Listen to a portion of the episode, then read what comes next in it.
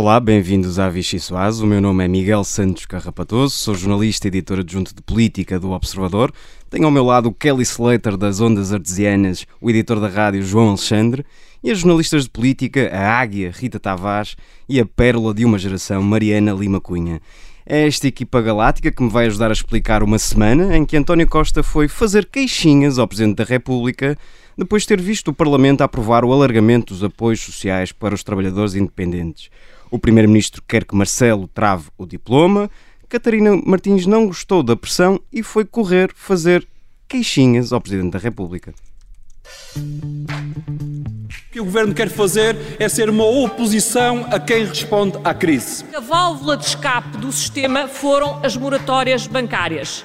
E é por isso que elas são uma bomba relógio. Uma oposição a quem diz que os apoios sociais devem chegar rapidamente às pessoas. O que se exige ao governo não são avisos, mas sim medidas concretas que reduzam a transmissibilidade do vírus. E vai bater à porta do Presidente da República pedindo para vetar o que saiu aqui da Assembleia da República. Em vez de medidas restritivas, devíamos estar a discutir medidas que garantissem o desconfinamento e fossem capazes de evitar novos confinamentos. Pedindo para vetar, vetar que os apoios sociais cheguem às pessoas.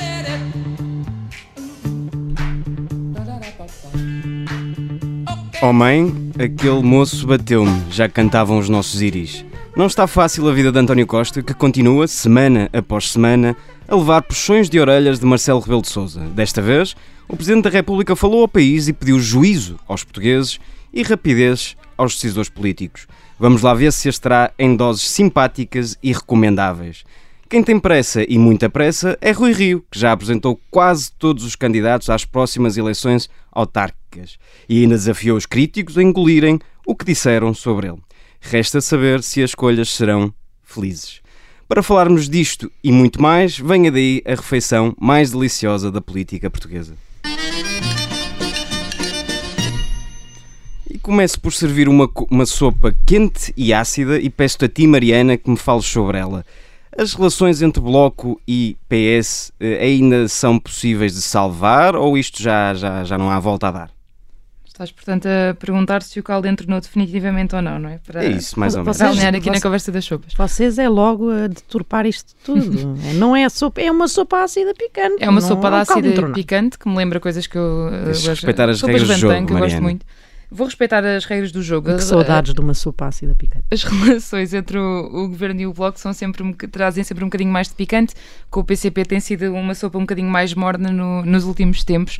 E eh, esta questão dos apoios sociais veio trazer aqui eu diria que cai que nem ginjas ao bloco para a pressão que quer fazer sobre o governo. Um, os apoios sociais é um tema que não só é caro ao bloco e não só, obviamente à esquerda e, e à restante oposição que apoiou, que aprovou esses apoios, o alargamento desses apoios na Assembleia, um, mas quer dizer, se recuarmos um bocadinho ao último orçamento que foi o, o, orçamento que rebentou a, a, relação entre governo e bloco de esquerda, os apoios sociais eram precisamente um dos temas que, em que o bloco insistia e sabendo e confrontado muitas vezes com o facto de a decisão de, de votar contra o orçamento poder ser mal compreendida pelos portugueses, uh, justificou-se muitas vezes dizendo vocês vão ver, nós vamos ter razão, é só esperar. E, portanto, para o Bloco de Esquerda, não só uh, o repescar algum desse, alguns desses apoios que já foi feito pelo Governo, como agora esta notícia de que o, o Governo poderá, uh, quererá travar, aliás, o, uh, os apoios, ou que terá feito pressão junto de Marcelo Rebelo de Sousa para travar esses apoios, é um bocadinho o, o full circle do argumento do Bloco para, para acusar o governo de não estar a dar o suficiente em termos de apoio e de estar agarrado ao déficit, a outros constrangimentos, a metas que não, que, enfim, que não ajudam a vida das pessoas. Rita Tavares, eu, eu sei que se calhar não queres falar deste tema, mas tenho de te perguntar. uh, achas que há terapia de casal que consiga resolver a crise entre António Costa e Catarina Martins? Não sei porque é que achas que eu não quero falar nesse tema, eu gosto de falar de todos os temas. Mas tu queres? Quero, quero, quero. E às vezes saem-me assim algumas coisas parvas, mas. mas Nós perdoamos. É, é, a minha vontade de aquele ímpeto de chegar rapidamente à pergunta, não é? E a coisa que eu gosto. Um, então, achas uh, que eu não quero falar, mas eu quero falar dessa questão entre o então fala, e PS. Rita Tavares, fala. Uh, sou livre para falar. Uh, eu falo porque eu quero. E, e era só para. Um, uh, aqui para, para, para recordar uma, um episódio que eu depois fico sempre a pensar: será que vamos chegar a este ponto? Lembram-se em maio de 2019, quando António Costa ameaçou demitir-se por causa da, da, das, daquela questão da carreira dos professores, dos professores uh, ter sido aprovada Outros numa coligação numa coligação negativa para o governo, negativa para o governo, que é para depois não dizerem que é negativa só por si, um, uh, e, e António Costa levou a coisa até ao limite. Uh, porque uh, e o argumento era que não havia capacidade orçamental para responder a, essas, uh, essa medida. Um, agora, há esta, ainda agora no briefing do, do Conselho de Ministros, a, a ministra Mariana Vieira da Silva falou, mais uma vez lembrou que existe a lei travão, Uh, e que o governo tudo fará, uh, fará o que for necessário, portanto, no fundo, confirmou essa uh, vontade do governo ir até às últimas consequências, pressionando, pedindo ao Presidente da República para avaliar essa questão dos apoios sociais. resta saber até onde é que António Costa está disposto a ir desta vez, até porque já usou eu não vou dizer bomba atómica porque na política é outra coisa, uhum. mas uh, já utilizou aqui uma arma de peso, uh, enfim, uh, na, no seu tempo como primeiro-ministro. Mas, mas, portanto, Rita, o que, o que está a acontecer mais ou menos, é? deixa-me só aqui eh, questionar também sobre isto, se é António Costa que tanta vez vai dizendo que é preciso confiar naquilo que sai do Parlamento e, e é preciso respeitar o, debate parlamentar e as escolhas dos deputados, neste momento só não fica um muito. pouco agastado, não é, com, com essas decisões do Parlamento. É só quando não é muito chato, não é? Uh, neste caso não dava muito jeito, portanto, uh, o Parlamento se calhar é melhor não, não ser tão Nós podemos apresentar isto tipo uh, dos mesmos autores de O Drama dos Professores e O Drama do IVA da Luz, chega o drama do apoio social. Ah, nós... E fazendo até uma, uma pequena pesquisa que eu estive a fazer há, há poucos, acho que fui, a, fui ao, ao motor de busca mais comum, não é? O Google, e escrevi qualquer coisa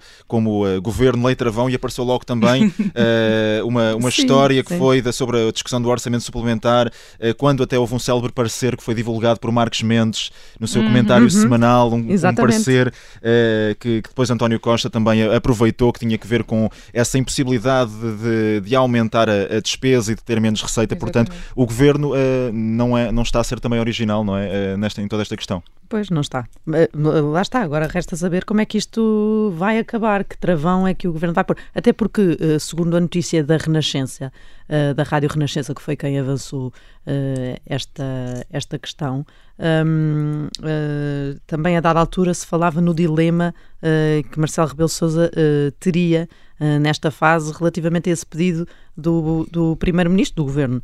Portanto, um, neste momento, Marcelo Rebelo de Sousa o que fez foi deixar tudo em aberto, tudo em cima da mesa. Portanto, também não aliviou propriamente o governo nesta matéria e não disse que ia dar a mão. Vamos ver os próximos capítulos. Deixa-me só, é um, um, uma última dose de picante muito rápida, eh, só para dizer a frase de Catarina Martins hoje a comentar isto é interessante porque lembra que o PS, o mesmo PS, no tempo de, da crise financeira, recorreu ao TC para garantir que as pessoas que tinham ficado sem empregos e rendimentos não tinham cortes nos seus apoios.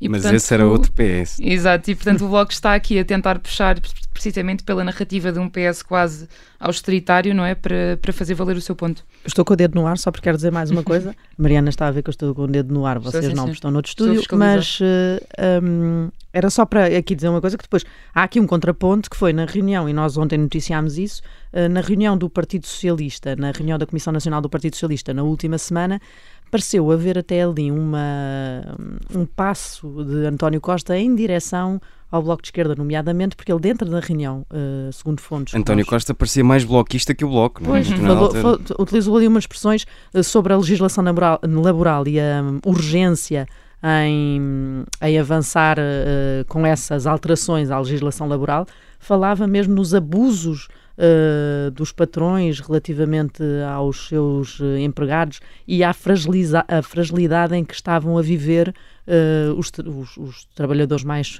com vínculos mais precários. Era do livro de estilo do Bloco.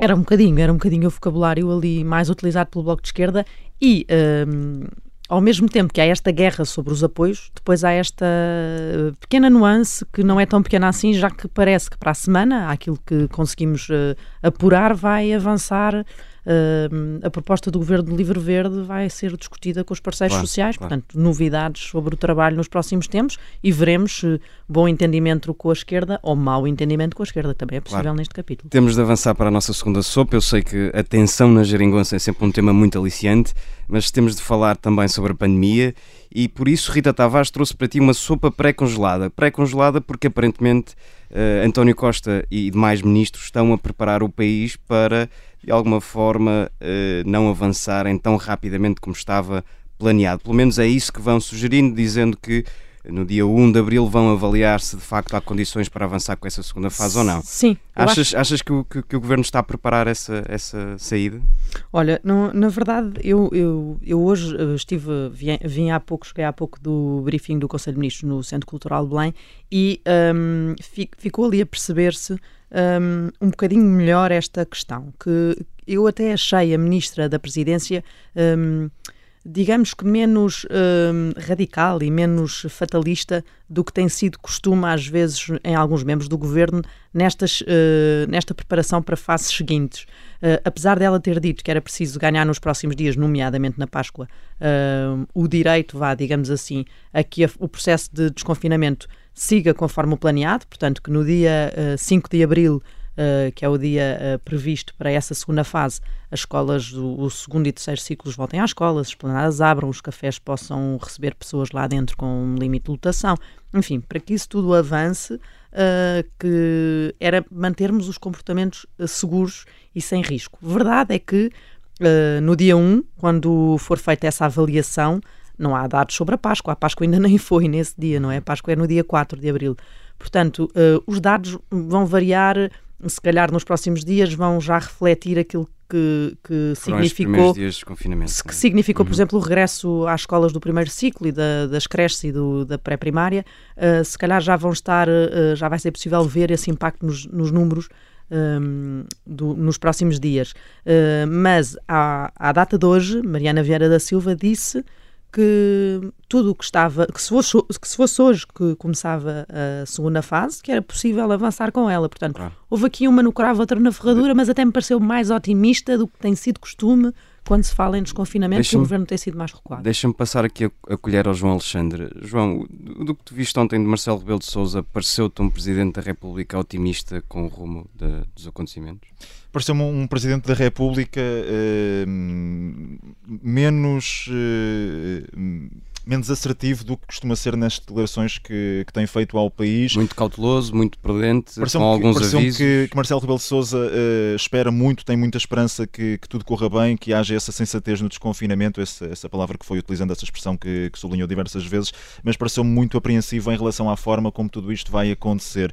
Eh, já o tínhamos ouvido dizer que o mais provável mesmo era que isto vá durar até, até maio, estado de emergência, para acompanhar também eh, essas medidas de, de desconfinamento. Houve essa notícia da, da, da outra semana sobre essa falta de alinhamento entre Marcelo Rebelo de Sousa e António Costa. Ontem deu a entender o Presidente da República que está agora numa sintonia maior também com, com o Primeiro-Ministro, mas a verdade é que hum, eu pareceu a, a própria expressão eh, corporal de Marcelo Rebelo de Sousa eh, ontem durante a declaração que fez ao país às 8 da noite pareceu um pouco à vontade naquilo que estava a dizer pareceu muito apreensivo muito mais a dar conselhos aos portugueses a fazer quase um, um pedido desesperado para que tudo eh, corra dentro do, do- daquilo que se espera para que E a todos pedir cumpram também ao. Governo que esti- que estivesse à altura, na- nomeadamente na questão da testagem e da Exatamente, vacinação. e a dizer que ainda assim que não chega. Marcelo disse rastrear, testar, vacinar, mas que tudo isso, mesmo que seja bem feito, pode não ser suficiente. Portanto, acima de tudo, Miguel, pareceu-me eh, que Marcelo Rebelo de Sousa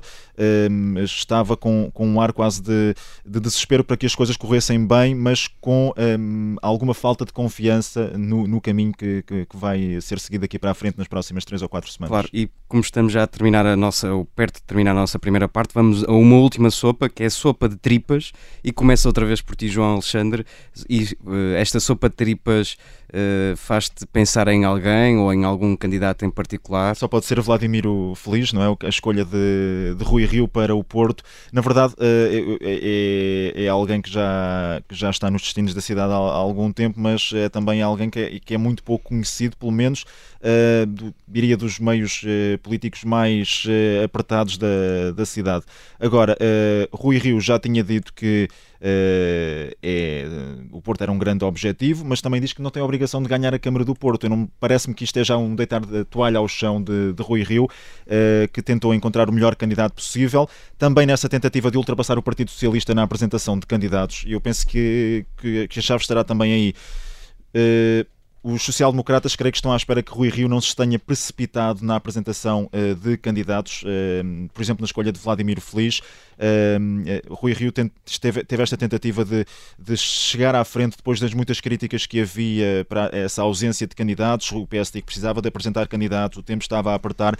Entretanto, apresentou Uh, dezenas e dezenas e dezenas, direi mesmo centenas de candidatos. Uh, houve essa escolha para o Porto. Uh, vamos ver se, se, Rui Rio não pôs o carro à frente dos bois para tentar perceber se, se, se, o Partido Socialista depois ia atrás e se Rui Rio conseguia agora tomar as rédeas de alguma forma desta apresentação e, e anúncio de candidaturas. E por falar em Partido Socialista, Mariana, o que é que te parece dos planos do PS ou a falta deles para o Porto? Muito rapidamente, que estamos mesmo a terminar. Portanto, já não posso falar sobre como a sopa de tribas, só me remete para as tuas origens. Então eu vou passar aqui para. Não confundas as coisas. O Porto é o Porto, a Pova é a Pova. Pronto, eu sou alfacinha, e portanto sou alfacinha, costumo comer sopas de legumes. Um, mas sim, uh, o o, PS, eu acho que aqui podemos ligar um bocadinho as duas coisas. Eh, eu ia alinhar um bocadinho com o que o João Alexandre estava a dizer, que eh, no caso de Vladimir Feliz podíamos chamar-lhe uma aposta um bocadinho arriscada, na medida em que não é um nome que nos faça soar grandes campainhas, uh, ou uma admissão de que o PSD sabe que o Porto é um campeonato mais ou menos perdido, e eu acho que é um bocadinho o que se está a passar também no PS, falando com pessoas do, do PS, pessoas que percebem a realidade local, não há propriamente grandes convicções de que seja possível desta vez roubar a Câmara a Rui Moreira, os planos estão mais apontados para 2025 do que propriamente para esta corrida, e portanto eu diria que a questão é mais com que candidato é que se avança, numa situação destas é um, pronto, um candidato para perder, mas para, enfim, segurar resultados e para, não, obviamente, não fazer uma má figura, ou um candidato para preparar um, um próximo ciclo? Eu diria que é um bocadinho neste dilema que, que o PS está, uh, com que o PS está dividido, tendo sempre em mente que o próprio PS não está propriamente a apostar as fichas claro. numa vitória no Porto. Temos de terminar a nossa primeira parte. A seguir teremos Manuel Pizarro, precisamente um dos nomes que é apontado como possível candidato do Partido Socialista ao Porto. Portanto, já sabe, fique por aqui, fique com o Observador. Olá, bem-vindos à segunda parte da Vichy Soase. Temos connosco Manuel Pizarro, eh, que foi candidato do PS nas últimas eleições autárquicas ao Porto, é eurodeputado. Bem-vindo, como está?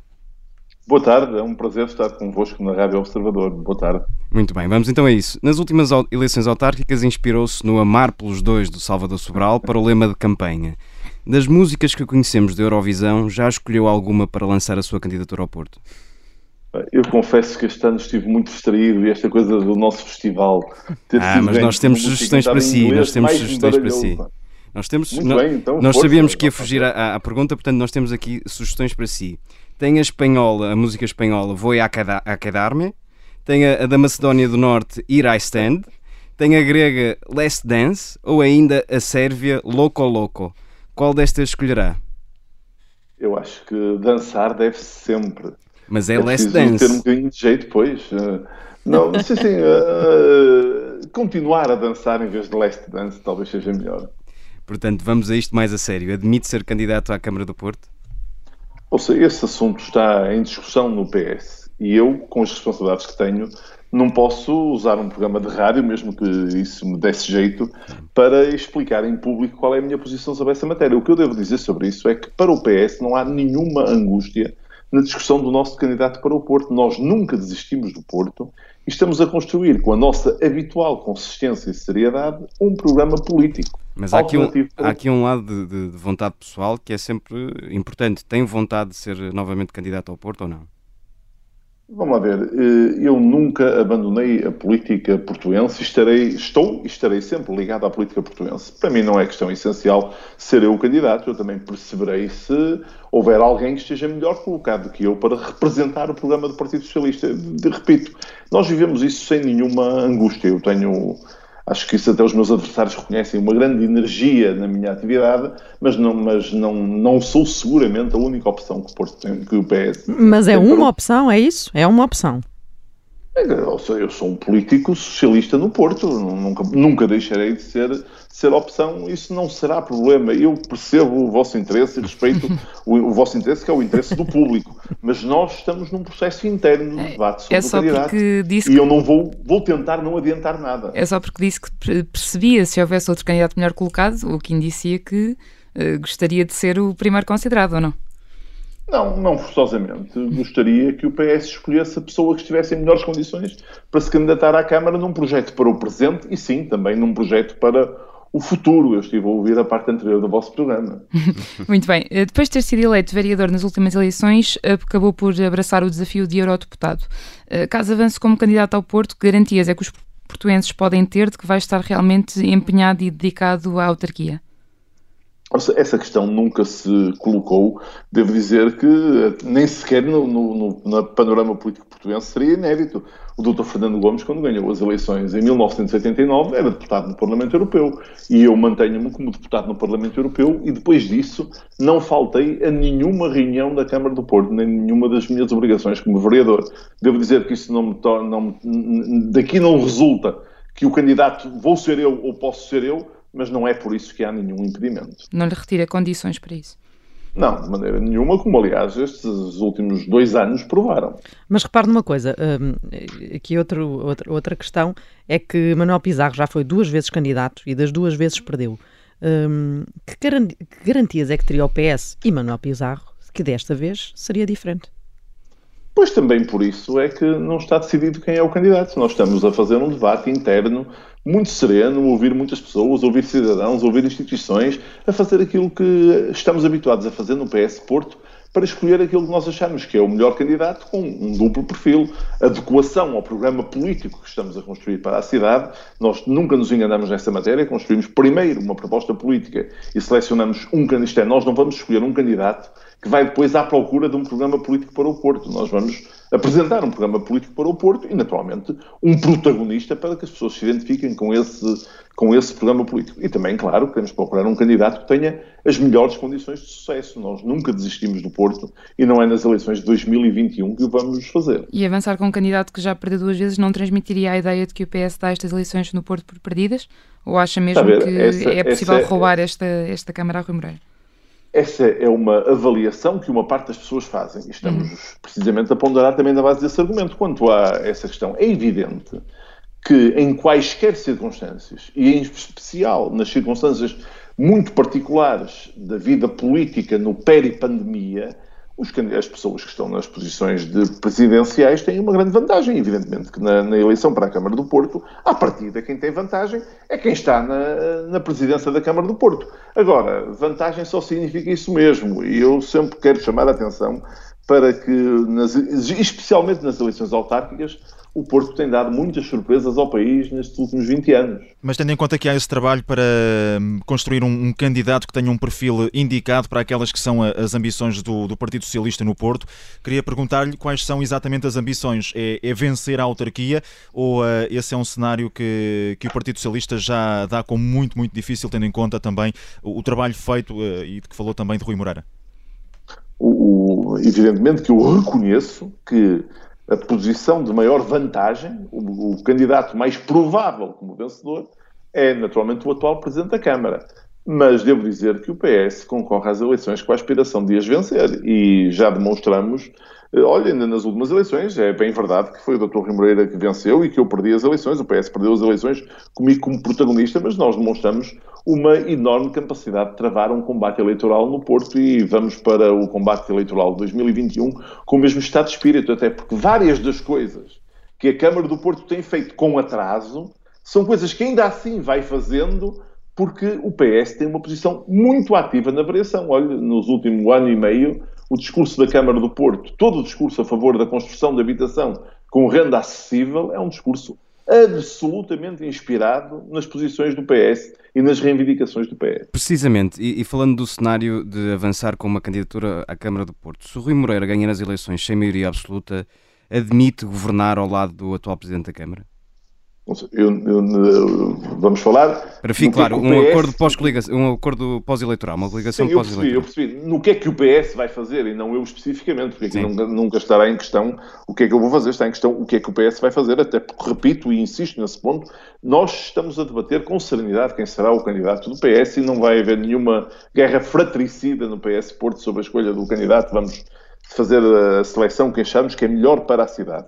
E esse é que é o nosso critério. Nós concorremos às eleições para vencer as eleições.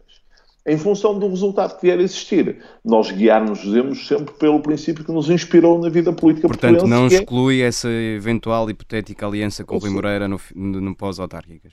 Fazermos o, faremos o que entendemos que é melhor para a cidade do Porto. Esse tem sido o nosso critério e esse tem, esse tem sido o critério que nos tem permitido manter-nos como um grande partido político no Porto. Nas últimas eleições, quem desapareceu do mapa político do Porto não foi o PS, como é fácil de ver.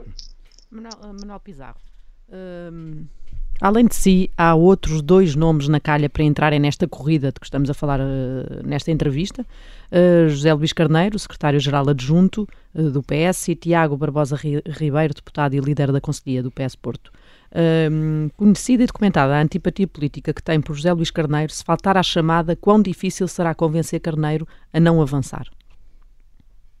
Eu não tenho, não tenho, tenho, devo dizer que são duas pessoas, quer o José Luís Carneiro, quer o Tiago Barbosa Ribeiro, que me parecem pessoas com enorme qualificação pessoal, profissional e política. Não há nenhum quiproquó de natureza pessoal que iniba esta minha esta minha Mas atenção que nós usamos a expressão uh, política, não foi pessoal, já para não, não deixar que fugisse sim. à pergunta. Eu sei lá, Estamos a pôr a questão na num, política, num, evidentemente. Sim, mas num, num partido uh, com tanta liberdade de opinião como o PS, o facto de nós já termos divergido, alguns de nós, em alguns momentos, e, algum, algumas dessas divergências terem sido divergências com forte Mas... acentuação pública, não significa nada. Deixe-me dar um exemplo. O Dr. José Luís Carneiro, nas eleições primárias do PS, apoiou o Dr. António José Seguro contra o Dr. António Costa. E agora é o secretário-geral adjunto do Dr. António Costa. Nós no PS estamos habituados a resolver estes problemas com tolerância e respeito. Isso para si é currículo ou é cadastro ter apoiado António José Seguro na, Não, nas, ter nas apoiado António José Seguro do ponto de vista político, parece-me cadastro, mas a verdade é que, como vê, isso não o inibe de ser atualmente secretário-geral adjunto do Dr. António Costa. E, e acha significa que, próprio, que nós não, não, consideramos que as opções políticas que são tomadas de forma livre, sim, sejam uma ligação para toda a vida. E, e, e faz, dele, e faz dele um, um, bom candidato para o PS no Porto? Esse é um outro assunto. A avaliação dele enquanto candidato para o Porto é feito noutro patamar e, é, e faz parte também do, do tal debate interno que nós estamos a fazer no mas, PS Porto. Mas deve ter uma opinião. Sim, mas é uma opinião que, eu, do meu ponto de vista, sobre ele ou sobre qualquer outra possibilidade, incluindo sobre mim próprio, que eu devo debater nos órgãos internos do PS. Eu, sou, eu tenho responsabilidades nessa escolha, não posso estar, digamos, deixe-me dizer isto entre aspas, a mandar recados às pessoas, aos portuenses ou aos militantes do PS através da comunicação social. Mas já agora eh, admite que esta eh, dificuldade para já, eh, ou este debate, vá lá, em torno do, do candidato, pode criar também essa ideia, pode passar esse, esse recado para os eleitores do Partido Socialista de que o Partido Socialista está com alguma dificuldade em encontrar um candidato e que, para já, alguma confusão também dentro do partido, tendo em conta que perdeu também nas últimas eleições e já tinha tido tempo para preparar um candidato que fosse alguém que pudesse ser apresentado com tempo e que fosse uma, uma figura que pudesse combater de forma muito clara Rui Moreira? Eu tenho sentido que as pessoas, que os militantes, os apoiantes dos partidos socialistas estão muito tranquilos nessa matéria do Porto. Eu falo com direta ou sobretudo indiretamente, porque o mundo está como está, falo com centenas de, dessas, dessas pessoas, mas devo dizer que acho que as pessoas compreendem em absoluto que as circunstâncias da pandemia limitam muito o estilo de ação política que nós temos. Nós no Porto temos habitualmente um estilo de ação política muito próximo, com muitas reuniões com pessoas, muitas conversas com pessoas, muitas presenças nas coletividades, nas associações, nos bairros. Ora, tudo isso é muito difícil em tempos de pandemia e tudo isso explica, aliás, porque é que nós chegamos ao final de março, ou para lá de metade de março, com este assunto por estar resolvido. Porque as circunstâncias da pandemia condicionam mesmo a nossa ação política de proximidade, que é uma das nossas marcas identitárias no Porto. Ainda assim, acho que as pessoas compreendem bem uh, que esta circunstância uh, não inibirá que o PS apresente a candidatura que o Porto espera de nós, uma é... candidatura combativa. Mas falando ainda de hipóteses para esta candidatura, só para perceber, uh, Rui Moreira dificilmente perderá estas eleições, isso é, até já falou sobre isso aqui, não seria mais avisado o PS apostar de uma figura que depois, mais tarde, em 2025, pudesse capitalizar esta experiência? E nesse caso, uh, falamos aqui do, do candidato que, enfim, ainda não tentou uma corrida destas, uh, mais novo, por exemplo, o Tiago Barbosa Ribeiro, que é líder da Conselhia do, do Porto? Eu tenho um enorme apreço pelas qualidades intelectuais, pelas qualidades políticas do Tiago Barbosa Ribeiro, que ainda por cima é uma pessoa com um percurso profissional, ele era quadro superior da EFASEC, antes de ter sido eleito para o Parlamento em 2015, uhum. e será, passará por ele, seguramente, uma parte do futuro do PS no Porto se vai ser candidato ou não vai. Só não sabe se é para já, se, se é um bocadinho mais para a frente. Pois, se nós estamos a debater o assunto, eu não posso acrescentar mais. Eu percebo que isso seja um bocadinho frustrante para quem faz as perguntas, mas eu não posso deixar de responder com aquela que é a verdade. Eh, considera Vladimir Feliz, o candidato do PSD, um concorrente forte nestas eleições? Eu conheço bem o engenheiro Vladimir Feliz, é uma pessoa por quem tenho também apreço pessoal, tem também uma carreira profissional firmada, teve já atividade política importante na, na, na, Câmara do Porto. Enfim, eh, não quero fazer mais apreciações sobre isso. Ele é candidato de um partido que é adversário do Partido Socialista eh, e que nas eleições de 2017 mais ou menos desistiu de disputar as eleições para a Câmara do Porto. Esperemos que, que o PSD volte à vida na cidade do Porto. Acho que isso era importante para a democracia municipal. Olha, deixa-me perguntar-lhe uma coisa agora que tem, uh, remete-nos aqui um bocadinho para o que aconteceu em 2001, uh, eh, nas, uh, na sequência das eleições autárquicas, um episódio, que é o episódio do pântano para António Guterres, que o PSD parece estar apostado em fazer um remake nestas eleições desse episódio. Um, acredita que existe este risco para o Partido Socialista nestas eleições? Olha, eu estou absolutamente convencido que não. Eu acho que o Dr. Rui Rio labora num equívoco. O Dr. Rui Rio acha que se apresentar mais rapidamente os candidatos, isso vai fazer chegar em primeiro lugar à meta, mas não, nas eleições autárquicas o que conta é o resultado do dia das eleições e não a antecipação na apresentação dos, dos candidatos. E devo dizer que se o discurso com que o PSD se vai apresentar às eleições é, o discurso que tem feito e que fez, nomeadamente no dia em que anunciou sua, o seu acordo de coligação com o CDS, que é o objetivo do PSD é combater o PS, isso é completamente incompreensível para os cidadãos. Os cidadãos, hum, apesar de tudo, têm muito maior exigência política do que essas pessoas querem que se lhes apresente um projeto de desenvolvimento para cada um dos municípios e não esta ideia de combater outro partido. Essa é uma ideia, aliás, muito redutora sobre a vida política. Mas repare, se, se o PSD conseguir, como parece estar apostado em fazê-lo, conseguir recuperar a Câmara de Lisboa e a Câmara de Coimbra, por exemplo, são as duas grandes apostas do PSD, isso não pode de alguma forma minar a base eleitoral do PS e fragilizar o governo? Eu parece-me que anunciar candidatos mediáticos é bastante diferente do que conseguir vencer as eleições. E eu estou convencido, veremos. Mas aqui perguntava no, no cenário de, de, isso se concretizar, ou seja, se o PSD veremos. conseguir ganhar Lisboa e Coimbra, isso não deixará o governo em maus lençóis. O governo Mas e o PS. É a, minha, a minha convicção é que quem vai ganhar em Lisboa será o meu camarada Fernando Medina e quem vai ganhar em Coimbra será o meu camarada Manuel Machado. Enfim, veremos quando chegar a essa altura. Em todo caso, não me parece que se possam ou se devam retirar ilações de, de, âmbito nacional de resultados das eleições autárquicas, sobretudo se isso significar a perda de uma ou duas câmaras, por mais importantes que elas sejam. Eu bem sei que António Guterres agiu assim em 2001, mas devo dizer que eu nisso não acompanho esse raciocínio. Bom, já estamos aqui a ficar sem tempo para esta parte da entrevista. Queria só fazer-lhe aqui rapidamente uma última pergunta. Concorda com a ideia do ministro Eduardo Cabrita de, de, de, dividir autárquicas as eleições por dois dias devido à pandemia ou acha muito perigoso, como diz António Costa? Eu percebo a ideia. A ideia é como é que nós, em circunstâncias de pandemia, facilitamos o acesso dos eleitores sem provocar um excesso de concentração de pessoas nos atos eleitorais. Acho que é muito difícil executar um processo desses sem fazer correr riscos de, de desconfiança sobre a retidão do ato eleitoral. E eu acho que, que, a coisa mais importante que é para a democracia é as pessoas confiarem na forma como o seu voto é, é respeitado e, desse ponto de vista, opto pela eleição num único dia, porventura melhorando as possibilidades de votação antecipada. Eu acho que nós, o país devia dar um passo em frente nessa matéria da votação antecipada, que, aliás, nas eleições presidenciais foi um sucesso relativo. Manuel Pizarro, vamos entrar agora no, segundo segmento do nosso programa, o carne ou peixe.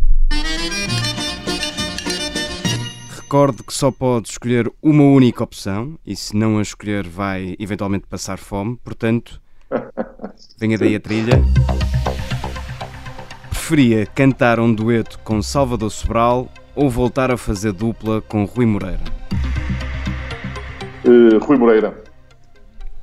Imagine que as fronteiras eram encerradas e era obrigado a ficar para sempre em Bruxelas.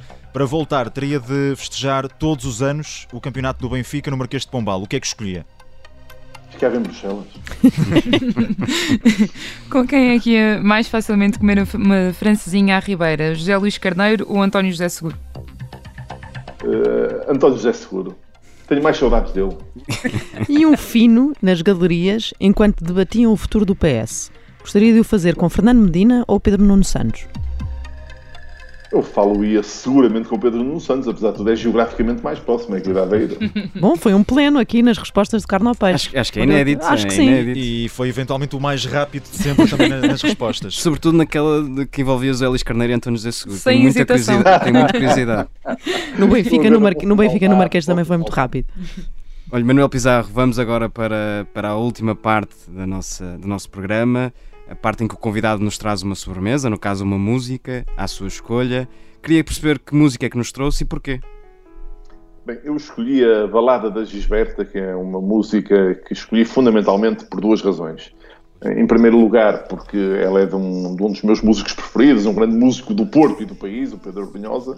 E em segundo lugar, porque ela evoca um ato trágico que ocorreu mais dia menos dia há 15 anos atrás, que foi o conjunto repetido de agressões de que foi vítima uma transexual brasileira, Gilberta Saltes Júnior, que acabou, aliás, por morrer também em função dessas agressões. Ela estava já gravemente doente, vítima de exclusão social, de pobreza e do vírus VIH-Sida, mas a verdade é que essas agressões aceleraram a sua morte e eu acho que nós temos uh, obrigação de a lembrar como um símbolo de algo onde ainda temos muito a fazer. Temos um bom caminho percorrido, o caminho do respeito pela diversidade, mas ainda temos um longo caminho a percorrer. Esta canção, eu até, olha, quando a estava a selecionar, apercebi-me de uma coisa que eu não tinha, não sabia. Ela, na versão cantada pela Maria Betânia, já foi vista no YouTube por mais de 1 milhão e 100 mil pessoas.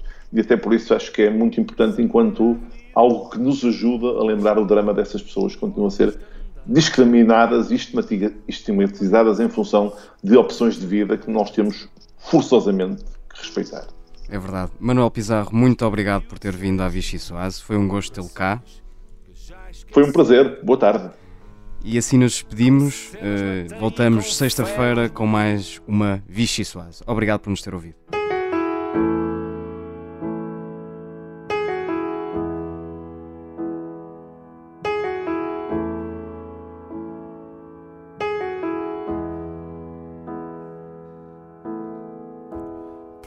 Do nome, hoje podes chamar-me de tua. Danço em palácios, hoje danço na rua. Vesti-me de sonhos, hoje visto as bermas da estrada. De que serve voltar quando se volta para o nada? Eu não sei se um anjo me chama. Eu não sei dos mil homens na cama e o céu não pode esperar. Eu não sei se a noite me leva. Eu não ouço o meu grito na treva e o fim vem me buscar.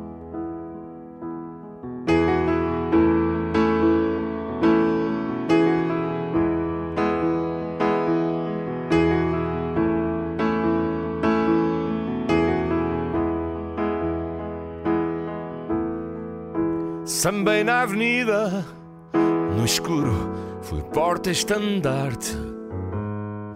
Apagaram-se as luzes, é o futuro que parte.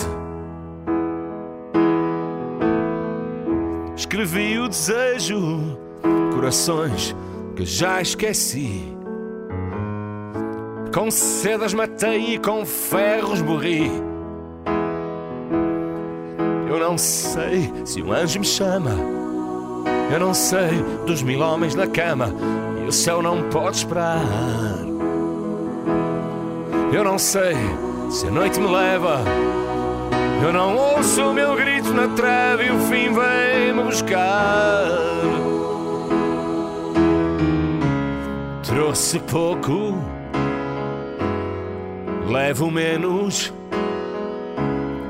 E a distância até ao fundo é tão pequena.